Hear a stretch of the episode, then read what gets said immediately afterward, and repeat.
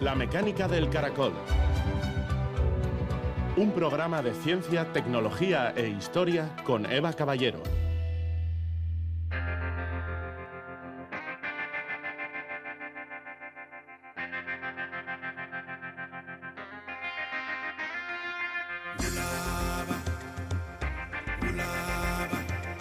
Hemos aplicado conceptos novedosos y la potencia de láseres ultra rápidos para asomarnos a un mundo antes oculto a la observación humana. Ferenc Krauts, Premio Nobel de Física.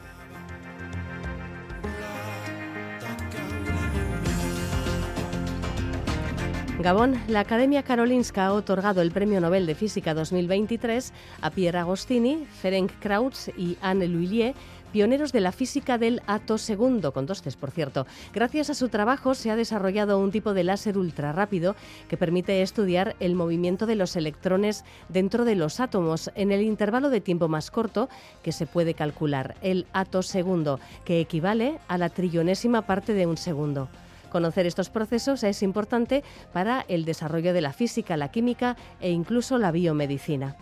El otro tema que nos ocupa hoy tiene que ver con los retos de salud que de manera integral afectan a las poblaciones humanas, a los animales con los que convivimos y al propio planeta. El control de las zoonosis, infecciones que se transmiten de animales a humanos, la extensión de las resistencias a los antibióticos y la expansión de enfermedades provocadas por patógenos emergentes constituyen todo un desafío para los profesionales de las distintas disciplinas sanitarias que ven como las condiciones que provoca el cambio climático favorecen además nuevas vías de transmisión. El libro que presentamos hoy, Salud Global, nace de la alianza entre el microbiólogo Ignacio López Goñi, el farmacéutico Gorka Uribe y la veterinaria Elisa Pérez, y de la conciencia de que nos encontramos ante un reto que hay que abordar de forma urgente. Comenzamos.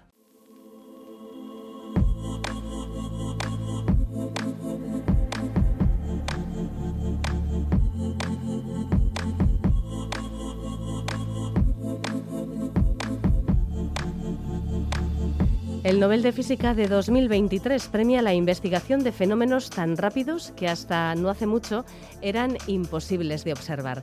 La francesa Anne Lhuillier, profesora de la Universidad Sueca de Lund, Pierre Agostini, también francés y profesor de la Universidad del Estado de Ohio, y el húngaro Ferenc Krauts, director del Instituto Max Planck de Óptica Cuántica en Alemania, son los pioneros de la llamada atofísica, que estudia electrones en movimiento en una escala de tiempo extremadamente rápida. Los pulsos de luz láser que se han desarrollado gracias a su trabajo pueden asomarse al interior de las moléculas y de los átomos y captar procesos protagonizados por electrones, unas partículas muy ligeras que se mueven en esta escala casi imposible de imaginar, la trillonésima parte de un segundo. Para entender la relevancia de este trabajo acudimos al Centro de Física de Materiales, centro de la Universidad del País Vasco y el CSIC, donde charlamos con su director, Daniel García Portales. ¿En qué radica la genialidad del trabajo realizado por los tres premiados? Bueno, a ver, realmente es un trabajo pues muy pionero y muy fundamental porque nos han dado la herramienta clave para poder investigar el movimiento de los electrones en tiempo real dentro de los materiales, bueno, dentro de los átomos, las moléculas y también de los sólidos, eh, que son estos eh, pulsos de luz de duración muy breve en el rango del atosegundo. Eh, que es eh, esa es la escala de tiempo en la que se están moviendo los electrones dentro de los materiales. Entonces, por eso es, es tan importante. Los láseres son una fuente de luz bastante especial. En el caso de estos pulsos de luz que pueden controlar el movimiento de los electrones en escalas tan cortas, ¿cómo funcionan? La idea es generar eh, pulsos cada vez eh, más cortos a través de distintos procesos. Eh, curiosamente, ayer tuvimos en, aquí en, Donostia eh, está mm, el Passion for Knowledge, este festival de divulgación científica, y hubo una charla de una persona que ya recibió el premio Nobel, eh, Donna Strickland, hace unos años, no recuerdo exactamente la fecha, y ella, junto a su supervisor entonces de tesis doctoral, Gerard eh, fue la primera en desarrollar unos pulsos de láser muy, muy breves, que precisamente por ser tan breves, del orden del pico segundo, conseguían eh, concentrar la energía del láser eh, muy efectivamente. Y con ello es posible entonces excitar eh, átomos de una forma, bueno, excitarles mucho, es decir, que capten una energía muy grande y es en estos procesos de desexcitación de estos electrones, de estos, perdón, de estos átomos, cuando se produce la emisión de estos pulsos tan breves eh, que están ya en este régimen del atosegundo, que es que es una escala de tiempo tremendamente corta. Eh, para que te hagas una idea, hay un símil que se utiliza mucho, pero que a pesar de ser un poco manido eh, yo creo que nos, nos, nos explica muy claramente cómo de, cortos son, que es eh, que en nuestros modelos actuales eh, pensamos que el universo tiene un, una vida de unos 13.000 13 millones de años desde, desde que se originó en el Big Bang. Bueno, pues en esos 13.000 millones de años ha habido tantos segundos, caben tantos segundos como atosegundos caben en un solo segundo. Para ver cómo decortas esa escala eh, con respecto a, los tiempos a los que estamos nosotros acostumbrados en nuestra vida diaria. Pues, eh, pues sí, es en esos procesos de desexcitación de estos átomos em, en los que se generan estas, eh, estas emisiones de luz de, de, duración tan corta.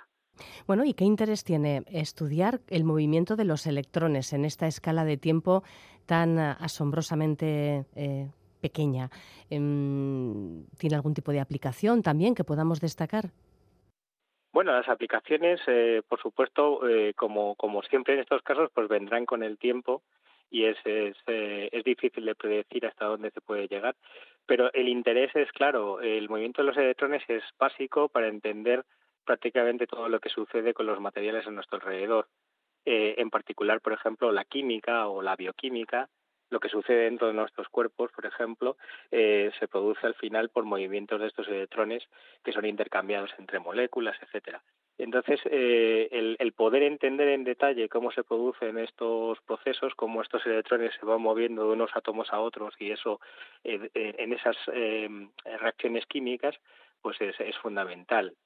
entonces, yo creo que esta es una de las ideas fundamentales. Eh, pero no solamente es el poder entenderlo, el poderlo medir, sino la idea de que se puede llegar a controlar, porque una vez que uno tiene estos pulsos de duración tan breve, no solamente podemos ver cómo se mueven los electrones, sino influir en ese movimiento y por tanto pues eh, hacer que se produzcan reacciones que de otra manera no se producirían o tener distintos eh, estudiar distintos mecanismos para esas reacciones etcétera. Entonces bueno es, es eh, realmente se abre pues un mundo nuevo que tiene que ser explorado y que no sé, no está claro hasta dónde nos puede llevar, pero seguramente a cosas muy interesantes y muy nuevas.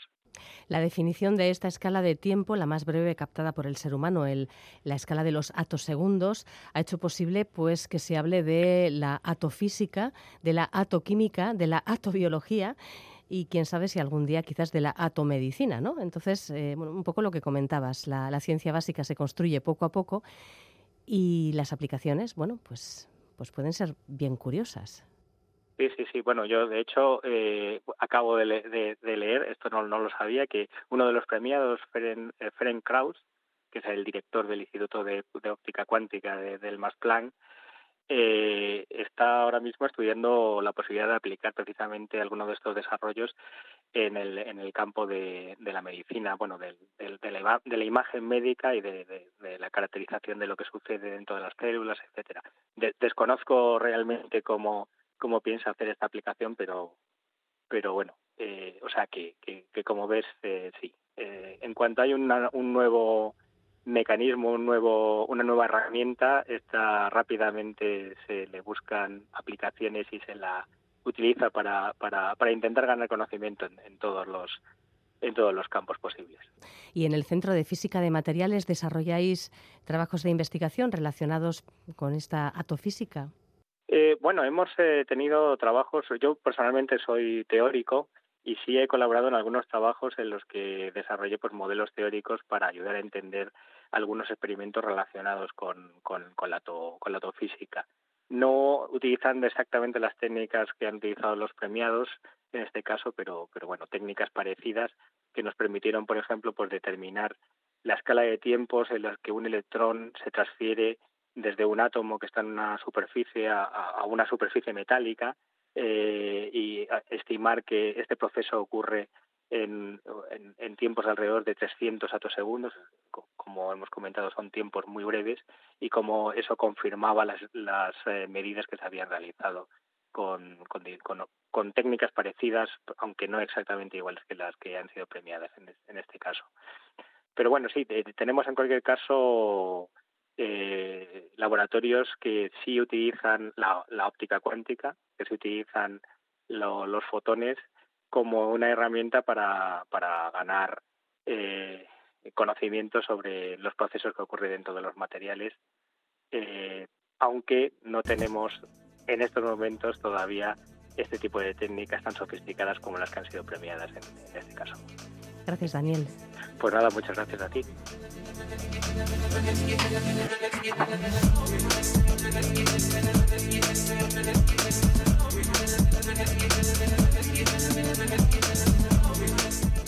Desde 1901 el Nobel de Física se ha entregado a 219 hombres y 5 mujeres, contando a la francesa Anne Lhuillier.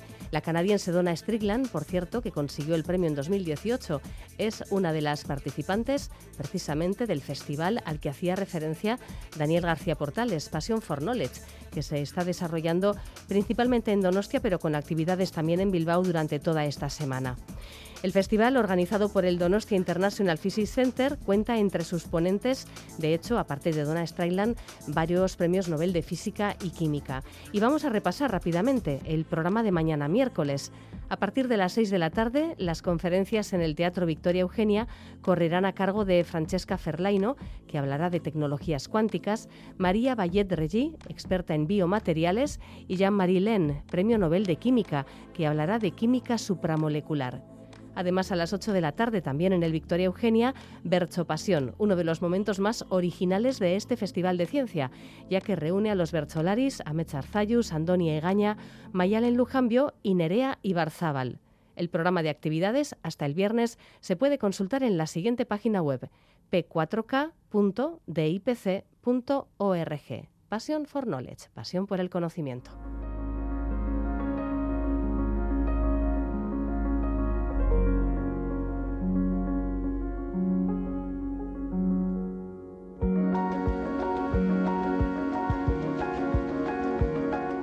Aparición de enfermedades infecciosas como la fiebre de Crimea-Congo en la península ibérica, que un mosquito asiático instalado en África favorezca la transmisión de la malaria o que cambios en la migración de las aves influyan en los brotes de gripe aviar en aves domésticas, son ejemplos de cómo las alteraciones climáticas y las transformaciones ecológicas que promueve la actividad humana tienen un enorme impacto en la salud humana y animal.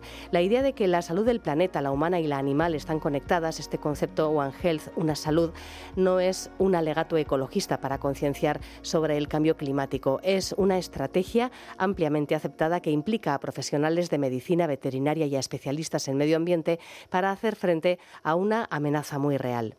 Salud Global es el título del libro que analiza esta nueva estrategia frente a la amenaza medioambiental. Un libro que plantea grandes retos y que detalla el trabajo científico que se está llevando a cabo para hacerles frente. Nos acompañan hoy sus tres autores, el microbiólogo y profesor de la Universidad de Navarra, Ignacio López Goñi. Hola Ignacio. Hola, muy buenas La veterinaria Elisa Pérez Ramírez, del Departamento de Enfermedades Infecciosas y Salud Global del Centro de Investigación en Sanidad Animal de línea CSIC. Hola Elisa, buenas noches. Hola, hola, ¿qué tal? Igor Cauribe, catedrático de farmacia en la Universidad del País Vasco. Hola, buenas, noches. ¿Cómo se define la estrategia One Health y en qué tipo de acciones podríamos decir que se materializa? Es, como tú has comentado ahora en, en la introducción, el poner a trabajar de manera conjunta a los especialistas en salud humana, salud animal y salud ambiental. esto es un concepto One Health, una salud que se viene hablando desde hace mucho tiempo, pero es verdad que quizá con la pandemia pues se ha puesto más en relieve. ¿no? Sabemos que hay más de 300 enfermedades infecciosas humanas que tienen su origen en los animales, lo que denominamos zoonosis. ¿no? Compartimos el 60% de las enfermedades con los animales, ¿no? Y además muchas de estas enfermedades eh, influye en parte también el cambio climático. Pequeños cambios de temperatura y de humedad favorecen ese flujo de microorganismos, de patógenos, de bacterias, de virus desde el mundo animal hasta el ser humano y viceversa también, ¿no? Entonces todo esto al final lo que te viene a plan, lo que nos viene a plantear es que efectivamente nuestra salud depende de los animales, depende del planeta y por lo tanto la estrategia, bueno, pues con una visión mucho más conjunta entre salud animal, salud humana y salud ambiental, salud del planeta, ¿no?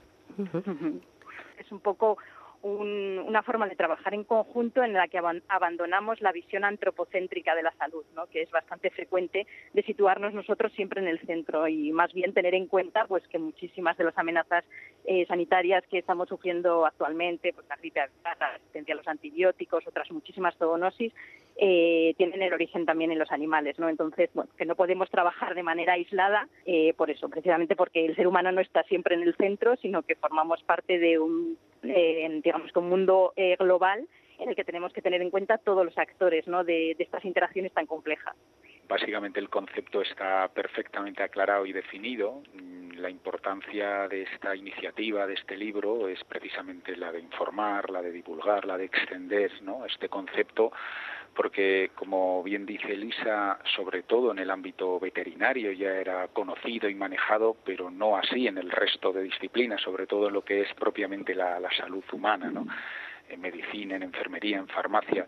Yo, por ejemplo, aquí, en lo que es mi ámbito de conocimiento, e-, esa correlación entre lo que es la actividad de los fármacos y luego su posible impacto, incluso medioambiental, pues era algo que desconocía, ¿no? Y hace unos pocos años he tenido la suerte de interconectar, digamos, esos dos mundos que me ha abierto también un poco a este concepto que tanto Nacho como Elisa definían. Bueno, en el libro ponéis numerosos ejemplos de esta relación entre clima y salud y, me gustaría que destacásemos uno en particular, el fenómeno atmosférico conocido como el Niño, oscilación del sur, que provoca el aumento de las temperaturas y alteraciones meteorológicas en amplias regiones del mundo. Estamos ahora mismo en un momento del Niño. ¿no? Hay estudios que analizan la influencia que tiene este fenómeno natural en el riesgo de epidemias. ¿En, qué sentido, por ejemplo? ¿Qué, ¿Qué información se está consiguiendo obtener en torno a un fenómeno ciertamente complejo? Pues sí, el, fenómeno este del niño que ocurre cada, cada es, es, variable, ¿no? Pero cada tres, siete años resulta que tenemos esta, eh, este cambio climático mm, que nos viene realmente desde Latinoamérica y que acaba produciendo pues desde grandes inundaciones en algunos países o sequías en otros, ¿no? Tiene un efecto, digamos, planetario, ¿no? Bueno, pues mm, hay muchos trabajos que relacionan la aparición de estos cambios con, por ejemplo, un aumento de la, malaria, ¿no? O aumento también de la incidencia de diarreas o eh, producidas, por ejemplo, por cólera o de infecciones por antivirus, etcétera, ¿no? Y todo esto tiene que ver muchas veces porque esos cambios de temperatura y de humedad o bien cambian la distribución de vectores, como ser en el caso de la malaria, o bien cambian, eh, eh, producen esas inundaciones y esos cambios que se producen, por ejemplo, eh, en, el, en el tratamiento de las aguas, etcétera, y va asociado a grandes epidemias de, de cólera o de diarreas, etcétera, o también pueden influir incluso en la distribución de algunos roedores, por ejemplo. Al haber cambios, por ejemplo, en la temperatura, en la humedad, hay una mayor proliferación de alimento para algunos animales, como pueden ser los roedores, a uno de estos roedores pueden transmitir algunos virus, como son los antivirus, y eso se asocia a brotes que ha habido, por ejemplo, de este tipo de infecciones. ¿no? Con lo cual es un ejemplo que se ha estudiado en los últimos años de cómo estos grandes cambios vienen asociados después con un incremento en, brotes de, enfermedades infecciosas. Esto en lo que respecta a un fenómeno natural, pero las consecuencias del cambio climático eh, de origen antropogénico están ya muy presentes y además de forma continua. Em, ¿Cómo impactan sus consecuencias en la salud humana? Porque en el libro llama muchísimo la atención, pero, pero bueno, es una realidad que, que hay que ir asumiendo. Más de la mitad de las enfermedades infecciosas pueden verse agravadas. ¿En qué sentido? Eh, efectivamente, ese es un dato que damos en el, en el libro. ¿eh? y es de nuevo porque ese, esos cambios de cambio climático favorecen ese, ese flujo, como hemos comentado, de microorganismos, de bacterias y de virus entre animales y el ser humano. ¿no? Date cuenta que puede afectar a la distribución de vectores, de mosquitos, de garrapatas, que son grandes eh, vectores de, de muchas de estas enfermedades infecciosas, puede afectar, como estamos viendo también, al saneamiento del, agua, lo que influye eh, también en brotes de cólera, eh, la temperatura puede influir también a los virus respiratorios, de manera que hay cantidad de enfermedades infecciosas en las que se ven modificadas por esos cambios, esos cambios climáticos.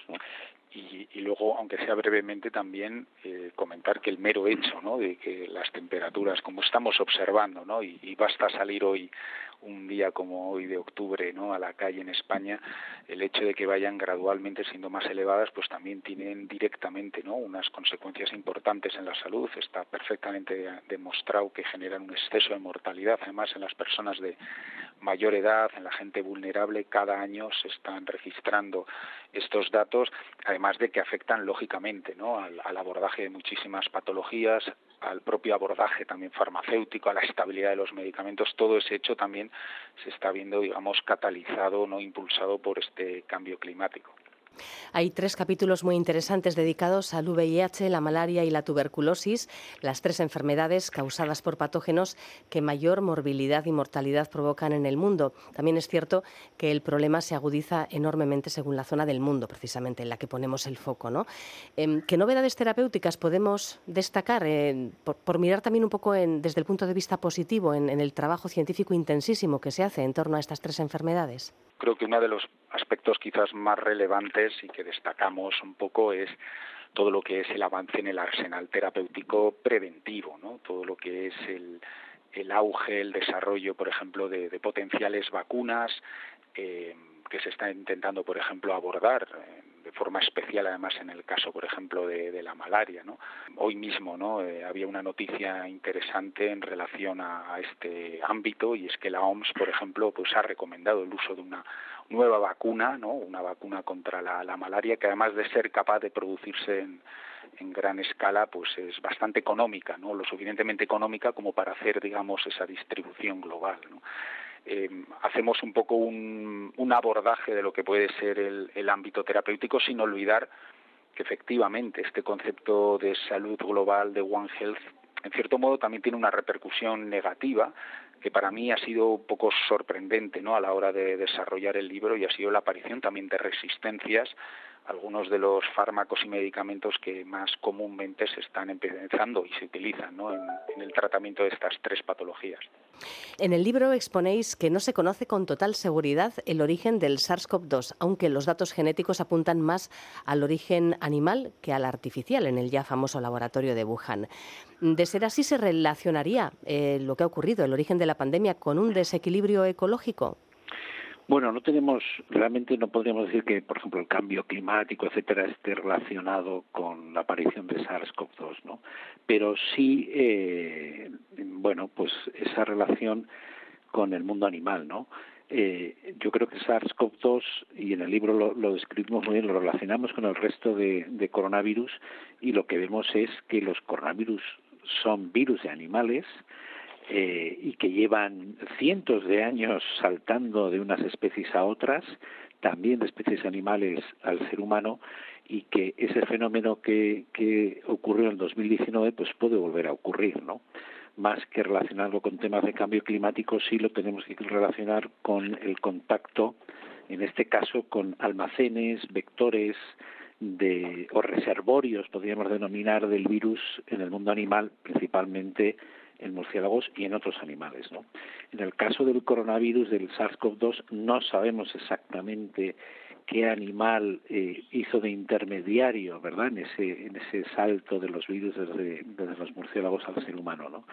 Pero todos los datos apuntan a que efectivamente fue un salto zoonótico desde el mundo animal al ser humano. Hay que darse cuenta que la naturaleza tiene suficientes recursos, y, muchos se, describen en el libro, suficientes recursos para crear este tipo de virus zoonóticos. No tenemos que pensar en conspiraciones ni cosas raras en los laboratorios, sino que la naturaleza tiene esos recursos y hay infinidad de ejemplos de este salto del mundo animal al ser humano. Los mecanismos de dispersión de los microorganismos son muchos, eh, a través de vectores eh, animales, a través del aire, a través del agua, de alimentos contaminados. De ello también dais cuenta. Sobre la calidad del agua y del aire, ¿qué podríamos comentar? Bueno, en el ámbito del, del, agua, de lo que es la potabilización y luego, bueno, su posterior limpieza, ¿no? Que aquí en Occidente pues se hace a través de las plantas depuradoras, etcétera, y lo tenemos como muy estandarizado. Bueno, esta no es una realidad que por desgracia eh, tenga todo la, todos los países del mundo, ¿no? En, en zonas muy importantes apenas eh, tienen eh, recursos de potabilización y, menos aún de, limpieza. Y como antes decía Nacho, en situaciones adversas, no climáticas, muchas veces ligadas a, lluvias torrenciales, pues lógicamente las aguas se contaminan fácilmente y la población queda expuesta pues a muchísimos patógenos, muchos de los cuales pues eh, tienen una importante morbilidad. También me parece muy importante resaltar el hecho de que el 40% de la población humana pues o de los lugares digamos donde hay población humana no limpian luego el agua no que queda como residual no esto es muy importante también para ese impacto no que genera el ser humano también al, a la naturaleza ¿no? y al medio ambiente. Y esto es relevante porque, sin duda alguna, también eh, vivimos un momento donde la escasez del agua va, va, a ser importante, ¿no? no solamente el agua de regadío, sino en un momento determinado también el agua potable. ¿no? Y este tipo de aspectos pues, pues son indudablemente claves. Respecto al aire, hombre, pues mm, fíjate, con el tema del coronavirus, es verdad, y lo comentamos también en el libro, lo que se tardó en admitir la transmisión por aerosoles, ¿no? que es sorprendente, ¿no? Cuando hay cantidad de virus que se transmiten por vía respiratoria a través de, de, aerosoles, ¿no? Y quizá una de las tareas pendientes que ha quedado es el fijarnos en la calidad del aire. Eh, algunos durante la pandemia lo que decían es de la misma manera que somos muy conscientes, aunque como dice Gorka sigue habiendo problemas, ¿verdad? Pero somos muy conscientes de la importancia de la calidad del agua y que el tratamiento de las aguas residuales, la potabilización, etcétera, todo esto, eh, bueno, pues es uno de los grandes avances para evitar enfermedades infecciosas. Pues de la misma manera, ojalá la pandemia nos hubiera digamos, hubiera nos hubiera permitido darnos cuenta de la importancia de la calidad del aire, ¿no? Del aire que respiramos dentro de los edificios y fuera de las de los edificios de las ciudades, ¿no? Y eso es todavía una tarea pendiente porque mm, hay date cuenta que cuando tú miras la mortalidad de gente, o sea, cuando, se muere la gente, se muere más gente normalmente en invierno que en verano, ¿vale? Y eso es debido a muchos de estos virus y bacterias de transmisión respiratoria que nos producen infecciones respiratorias. Las infecciones respiratorias, dentro del mundo de las infecciones, son de las, después de, de los tres grandes, ¿verdad?, de virus, de, perdón, de, sida, tuberculosis y malaria, pues son los que nos producen una mayor mortalidad, ¿no? Bueno, ¿y cómo se expanden eh, de otra forma las enfermedades infecciosas emergentes en nuestro entorno? Pues podemos poner el ejemplo de la viruela del mono un ejemplo perfecto para ilustrar cómo una enfermedad endémica en zonas de África puede generar un brote a miles de kilómetros. Mm, bueno, ¿qué se ha aprendido de esta epidemia que llegó a generar una emergencia global por parte de la OMS en, julio de 2022, hace poco más de un año? Sí, a ver, yo diría que por una parte hemos aprendido mm, una respuesta rápida, ¿verdad? Porque se dio una respuesta rápida y coordinada, ¿eh? Pero eh, sí que nos pone, y es, algo que comentamos, eh, eh, sí que nos pone en alerta eh, lo que puede llegar a pasar, ¿no? Porque es un ejemplo, eh, hemos llegado a, a digamos, erradicar la viruela de, del planeta, no hay viruela humana, pero hemos dejado ahí, digamos, un nicho ecológico libre que puede ser ocupado por otros virus, por otros virus de la viruela, como es este de la viruela del mono, y sobre todo una de las cosas que, bueno, que, nos, que deberíamos estar alertas es que este virus, eh, que ahora se ha extendido ya por muchas partes, no solo por África, etcétera, sino también por otras partes del planeta, puede llegar a, a, saltar, digamos, a otros animales, animales domésticos o silvestres que haya, por ejemplo, en Europa o en, o en Estados Unidos y crear ahí un reservorio del virus que puede seguir evolucionando. Es decir, que eh, es lo, describimos en el libro porque es un ejemplo magnífico también de One Health,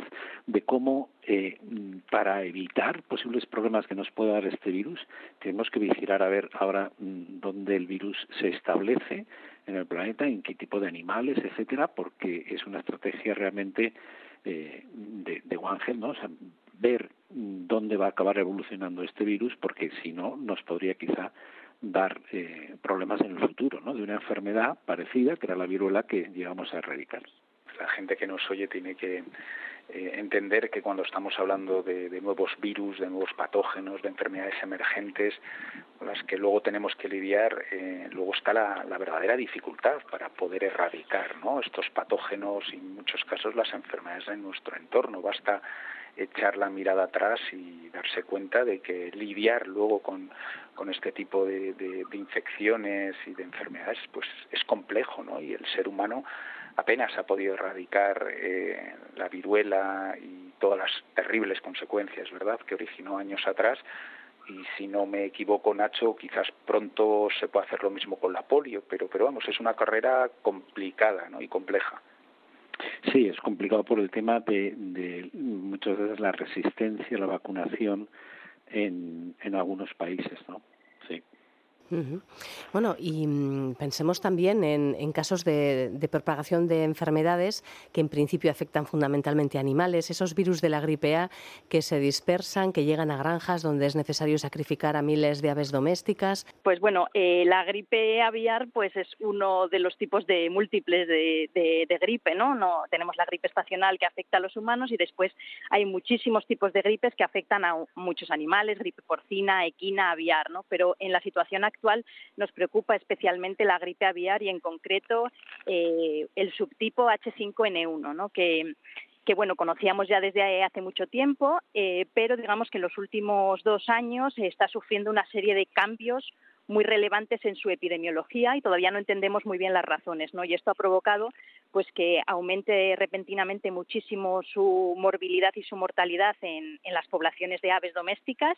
De hecho, pues ha causado la muerte de, millones y millones de aves domésticas en todo el mundo, tanto en Europa como en Estados Unidos y ahora también en Sudamérica.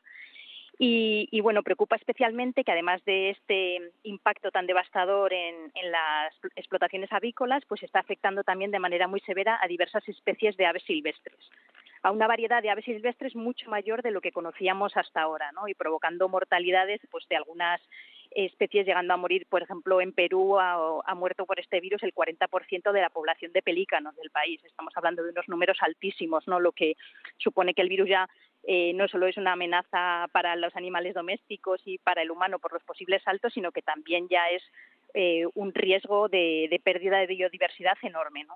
Porque además de esta afectación de las aves, los aspectos especiales de este virus ¿no? en los últimos dos años es que está teniendo muchísima capacidad de saltar a muy diversas especies de mamíferos, ¿no? especialmente mamíferos eh, silvestres, sobre todo acuáticos, eh, sobre todo en las costas de, Sudamérica, ¿no? que ha arrasado con poblaciones de leones marinos, por ejemplo, o otras especies, ¿no? como focas, que también han muerto a miles. Entonces, digamos que el impacto en la, en la fauna silvestre está siendo enorme y bueno, luego el riesgo de que esta facilidad que tiene este virus de saltar cada vez más a mamíferos, pues nos pone en guardia, ¿no? Porque estamos como dando oportunidades a que el virus se vaya adaptando poco a poco a estas células de mamífero y por tanto, pues se nos acerque cada vez más, ¿no? Y bueno, en este sentido también son especialmente preocupantes los brotes que ha habido de gripe aviar H5N1 en diversas explotaciones peleteras, en granjas peleteras. Eh, la primera que se dio fue en España, en Galicia, que fue un brote enorme en el que hubo que sacrificar 50.000 bisones de la granja. Afortunadamente no se produjo el salto a los trabajadores, se consiguió parar eh, a tiempo porque los servicios de veterinarios la verdad es que actuaron muy bien y muy rápido pero bueno, fue un primer susto, ¿no? Porque tener un virus aviar como este tan patogénico que se consiga replicar de forma eficaz entre mamíferos, ¿no? Porque bueno, las condiciones de cría de los bisones son muy especiales, ¿no? Con miles de animales que están ahí eh, muy pegados unos a otros, ¿no? Y la transmisión pues es muy explosiva. Entonces fue un primer aviso, pero es que ahora tenemos recientemente pues nuevos casos en granjas peleteras en Finlandia, Creo que van ya 27 granjas afectadas con diversas especies, algunas con bisones, zorros árticos, perro mapache. Y, bueno, pues es realmente preocupante ¿no? que, tengamos este virus saltando de forma tan frecuente pasando de aves a mamíferos y bueno, aunque por suerte todavía ha habido muy pocos casos en humanos, pero, pero bueno, es un virus que tenemos que tener siempre muy, muy vigilado y tener muy claro siempre esta aproximación One Health cuando hablamos de virus de gripe zoonótica, porque bueno, de nada nos sirve controlar el virus en las poblaciones humanas si no sabemos todo lo que está circulando en aves, en mamíferos, etcétera. Elisa, con todo esto que nos estás contando, ¿tú, tú ¿cuál es tu opinión sobre qué habría que hacer con este tipo de granjas de, de bisones? ya, bueno, yo eh, mi visión personal la tengo muy clara y bueno, ya ha habido muchísimos investigadores a nivel internacional, sobre todo a partir de los últimos acontecimientos ¿no? de, las, de las granjas, tanto en España como estas que hablamos de Finlandia, ¿no? en el que el, el coste-beneficio de este tipo de explotaciones pues es que no, no merece la pena. ¿no? El riesgo sanitario, biológico que supone es, es altísimo. ¿no?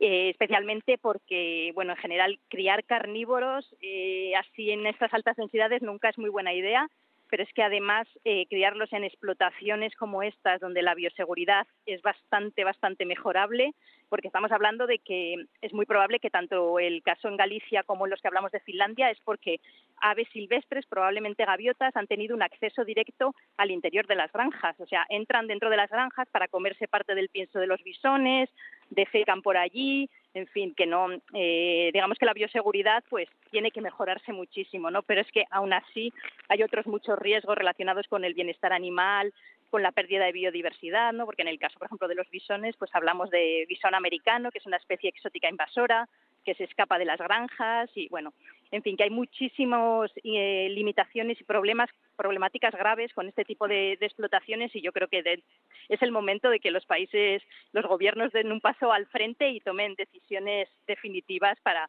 para terminar con este tipo de explotaciones. Esa es mi opinión. Entiendo que después es complicado, que hay que dar una salida a estos propietarios, ofrecerles una alternativa, pero a nivel, desde el punto de vista sanitario, veterinario y salud pública, eh, pues son una bomba de relojería, la verdad.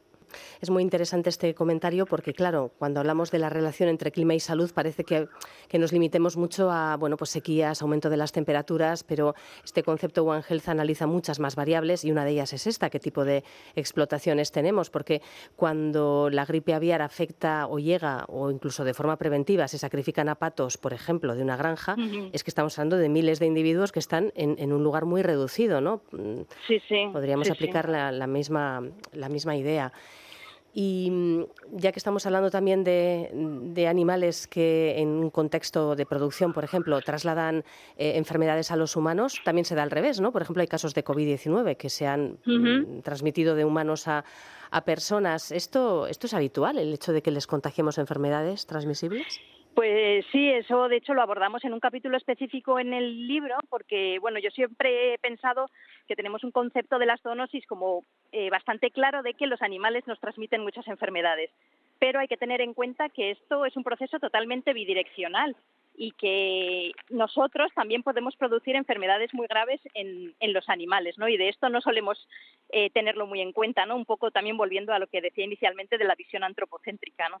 Entonces, bueno, un ejemplo estupendo que desarrollo bastante en el libro es precisamente el del SARS-CoV-2, ¿no? Porque ahí nos pusimos todos alerta cuando, por ejemplo, en esto también en otras granjas de bisones, o sea, otro ejemplo más de la problemática que no solo es gripe aviar, sino que hay otros virus zoonóticos importantes que pueden causarnos muchos problemas en este tipo de explotaciones, pues se vio que eh, los trabajadores contagiaban a los bisones en las granjas, ¿no? El virus extendía muy rápido una vez que afectaba a los bisones porque bueno, eh, los bisones en general, los mustélidos, son muy susceptibles a los, a los virus respiratorios humanos y, bueno, entonces el virus se distribuía muy rápidamente por la, por la explotación y ahí fue cuando varios países tomaron la decisión, por ejemplo, de sacrificar a todos los eh, bisones, por ejemplo, en Dinamarca, ¿no? que era uno de los principales productores, o, eh, o también en Holanda, y ahí lo que se vio es que una vez que el virus se adaptaba a los bisones, era capaz de transmitir de vuelta el virus a los humanos. ¿no? Y esto sí que es realmente peligroso porque estaríamos hablando de lo que comentaba eh, Nacho al principio, de un reservorio animal de una enfermedad. Y esto eh, pues complica muchísimo los planes de erradicación de cualquier enfermedad. Puedes destinar muchísimos recursos eh, económicos, de personal, sanitarios, etcétera, a luchar contra el SARS-CoV-2 en los humanos, pero si a la vez estás creando un reservorio del virus en una población animal como esta, pues realmente no tiene mucho sentido, ¿no? Entonces, en este sentido, el SARS-CoV-2, pues bueno, nos pone ahí frente al espejo de eh, aquí tenemos que realmente poner en práctica la, aproximación One ¿no? Porque, bueno, tenemos el caso de los bisones, pero bueno, hay otro caso muy importante con los ciervos, los ciervos de cola blanca en Estados Unidos, donde pues hay un porcentaje altísimo de ciervos que están infectados con SARS-CoV-2 y sabemos que el virus circula muchísimo en estas poblaciones y que también se han confirmado transmisiones desde los ciervos hasta los humanos. Entonces, bueno, pues todo este tipo de, de situaciones hay que tenerlas muy en cuenta, vigilarlas de cerca porque no sabemos cómo puede evolucionar el virus en un reservorio animal y qué impacto puede tener esto. Puede acabar eh, sin tener mucha importancia o puede acabar dando lugar a una variante nueva, por ejemplo, que, que no para la que no funcionen las vacunas actuales, ¿no? Entonces, bueno, pues hay que controlarlo bien de cerca y hacer equipos multidisciplinares que aborden pues todos los sectores, claro. Sí, sí. Bueno, pulgas, garrapatas, chinches, mosquitos, sabemos que son vectores de transmisión de enfermedades y, que están proliferando, bueno, pues debido precisamente al cambio de condiciones eh, atmosféricas, meteorológicas relacionadas con el cambio climático. Em, ¿Cómo se aborda en salud pública pues el, análisis de la expansión de estas enfermedades, teniendo en cuenta que quizás pues esas condiciones no diré de un año para otro, pero que vamos, que en plazos cortos de tiempo pues están modificándose, ¿no? Eh, ¿Quién iba a pensar que íbamos a tener fiebre hemorrágica de Crimea-Congo pues en la península ibérica? ¿Cómo se afronta esta situación tan, en fin, eh, incierta en muchos aspectos? Yo creo que las enfermedades transmitidas por vectores son pues la, una de las principales amenazas a las que nos enfrentamos en los próximos años.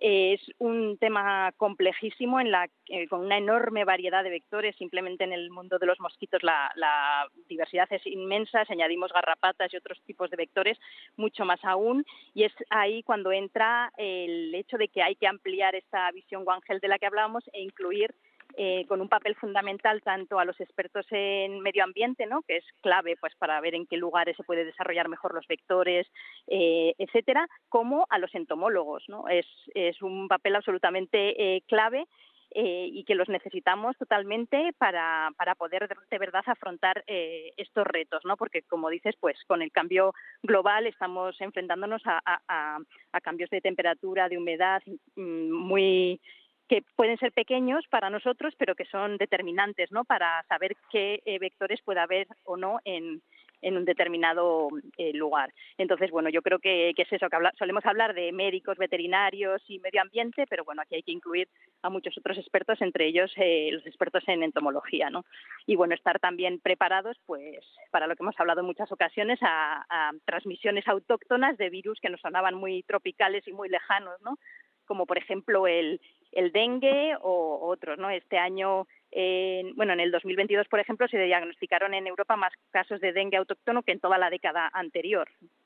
Entonces, pues bueno, nos estamos enfrentando a este, a este tipo de enfermedades que, que a las que no estamos acostumbrados y donde bueno pues hay que depurar eh, los sistemas de vigilancia y diagnóstico e, etcétera a ver en el libro también hay todo un capítulo sobre biología de, estos vectores no que, que es un poco para insistir lo que está comentando eh, Elisa no la importancia, por ejemplo, para que, un médico, por ejemplo, pues conozca cuál es la biología de un, de un mosquito, de una garrapata y cómo, pues eso es muy importante, ¿no? porque al final son esos vectores los que van a propagar estas estas enfermedades, ¿no? Y cómo puede cambiar la distribución de estos vectores dependiendo de cantidad de factores, ¿no? Finalizáis este libro con eh, pues una idea que, que, está presente ¿no? también en esta charla. Eh, toda esta investigación, este conocimiento que se está desarrollando nos prepara para la próxima pandemia. Siendo realistas, erradicar estas amenazas es, es muy complicado, ¿no? pero por lo menos cómo, cómo podemos disminuir sus efectos. Nosotros ahí en, el por ser algo positivos, ¿no? Porque si no al final uno dice, oye, se ha salido un libro deprimente, ¿no? Porque todo, no, no, no, o sea, hay, hay soluciones, ¿no? hay hay tema hay todo un tema por ejemplo en el que hablamos de vacunas como como posibles soluciones tanto en sanidad humana sanidad eh, animal y luego quizá tres ideas básicas ¿no? que se desarrollan también ¿no? en el libro. ¿no? Uno, eh, investigación, o sea, hay que seguir apostando por la investigación en nuevos sistemas de diagnóstico, de detección temprana, de vigilancia epidemiológica, de vacunas, como acabamos, como acabamos de ver. Eh, la otra idea es toda la estrategia que, digamos, eh, eh, está detrás del libro, que es esa estrategia de cooperación eh, One Health en el mundo sanitario, el mundo veterinario el mundo ambiental. y en tercer lugar, eh, bueno, temas de, de, cooperación y solidaridad internacional. ¿no? Lo hemos visto con COVID-19, cómo podemos eh, vacunar a gran parte de la población en determinados países, pero como por ejemplo todavía pues grandes, diría que continentes, pues no, no han llegado las, las vacunas. ¿no? Y a lo largo del libro hay cantidad de ejemplos donde se pone de manifiesto que lo que ocurre en la India, lo que ocurre en China o lo que ocurre en Perú tiene ya unos efectos globales y planetarios, ¿no? De ahí la importancia también de la, de la cooperación internacional. A raíz de lo que decía Nacho, bueno, yo creo que este libro es una radiografía lo más actual, lo más presente posible de, de cómo esa interconexión íntima ¿no? que hay entre animales, el ser humano y el medio ambiente que nos rodea ¿no? en este planeta, pues bueno, en determinados casos se está alterando, se está viendo afectada y esto está provocando pues una clase de, eventos, ¿no? Pero efectivamente también promovemos sin duda alguna ¿no? y discutimos algunas posibles soluciones. El, el, ámbito terapéutico, preventivo, diagnóstico, de monitorización van a, van a ser claves, pero un poco también este libro ya no solamente tiene que servir para introducir el concepto, para sensibilizar, yo creo que también para tener, digamos, una acción más proactiva, ¿no? Yo creo que estamos en ese momento donde es fundamental dar pasos, dar pasos que nos lleven a, tomar todas las medidas que puedan, pues, pues bueno, reducir o prevenir en, en la medida de lo posible, pues estos potenciales riesgos que que básicamente por, por estadística, ¿no? Uno si mira tres, cuatro décadas atrás y va viendo todo lo que nos está ocurriendo, pues difícilmente uno puede pensar que ya no vaya a pasar más, ¿no? Cuanto mejor y más preparados estemos, seguro será mejor para todos. Bueno, y antes de terminar, no me resisto a preguntaros por el eh, Premio Nobel de Medicina otorgado a Katalin Kariko y a Drew Weissman, los eh, padres, los promotores de eh, todas estas terapias de ARN mensajero que dieron pie a las vacunas contra la COVID-19. Em, bueno, pues un, Nobel que ya se esperaba para el año pasado, por cierto. Bueno, pues se ha demorado un poquito, pero ya lo tenemos aquí. ¿Qué os parece? A mí personalmente me ha hecho pues muchísima ilusión eh, bueno, por el hallazgo en sí, ¿no? que es un reconocimiento al, pues a la ciencia básica, ¿no? En la que a veces mucha gente no confía y lo que se puede llegar a conseguir y cómo millones de vidas han, pues se han podido salvar por por esta tecnología, ¿no? Del ARN mensajero y luego a nivel un poco más personal, pues una ilusión especial por porque haya sido Catalina, bueno, con su compañero, ¿no? Pero por su historia personal y porque encarna muy bien, pues eh, muchos de los sufrimientos que tenemos en este camino de la investigación, ¿no? de muchos rechazos, eh, parece que iba a terminar su carrera, vuelve, sigue insistiendo con su idea, y, en fin, que, que es también un reconocimiento ¿no? a una perseverancia y a un tesón que en ciencia son muy, muy necesarios, así que, bueno, también su papel como mujer científica, pues para mí la verdad es que es un referente. Yo, si creo... es Nacho, y te dejo ahí acabar eh, y darle el matiz final, bueno, eh, firmar ¿no? las, las afirmaciones que ha hecho Elisa, ¿no? Eh, por, por lo que ha supuesto además la tecnología en un momento puntual tan clave, ¿no? como ha sido la pandemia, la posibilidad de en el mismo año que descubrimos el patógeno ya tener vacunas eficaces y seguras que han salvado miles y miles de, vidas, por lo tanto, bueno, pues nuestra felicitación más, más cercana.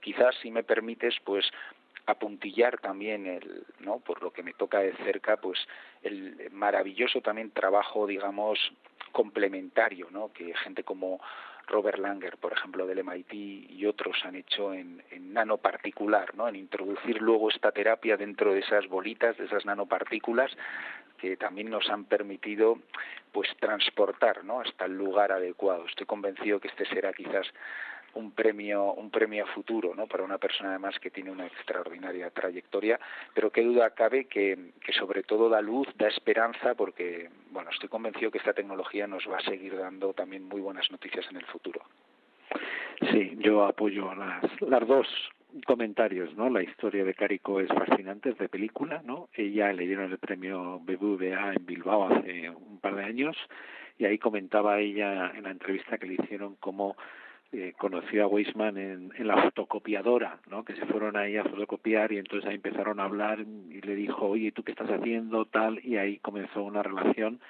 eh, muy fructífera que dio lugar al, cambio de las secuencias del RNA y a todo lo que conocemos, ¿no? Con lo cual es realmente, como ha dicho Elisa, también una mujer al que no le hacía nadie ni, puñetero caso la pobrecita, ¿no? Y luego, como dice Gorka, esto es el, el inicio del futuro. Probablemente toda esta tecnología RNA vaya a revolucionar la biotecnología y la biomedicina con nuevas vacunas, no solo porque ahora todo el mundo lo sabemos, las vacunas contra COVID, pero contra vacunas contra nuevos patógenos, vacunas contra el cáncer, etcétera, ¿no? O sea que es toda una revolución en, biomedicina.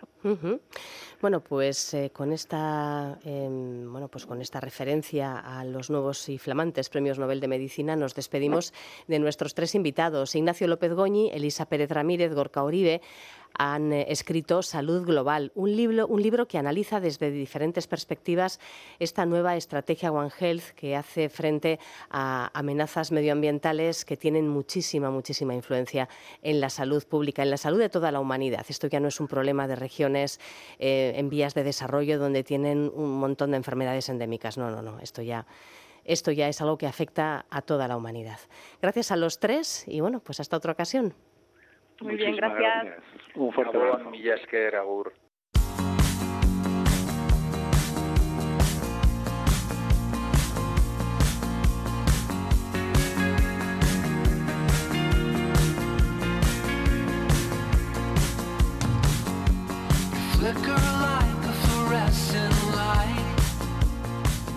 Antes de despedirnos, recordad que la música con la que nos despedimos cada día en el programa está disponible en los playlists de la mecánica del caracol en Spotify. Tenemos dos llenitos de canciones. Y por lo demás, todos estos programas se pueden recuperar, escuchar de nuevo en eitv.eus barra la mecánica del caracol y en eitv Nayeran. Ahora, hasta mañana.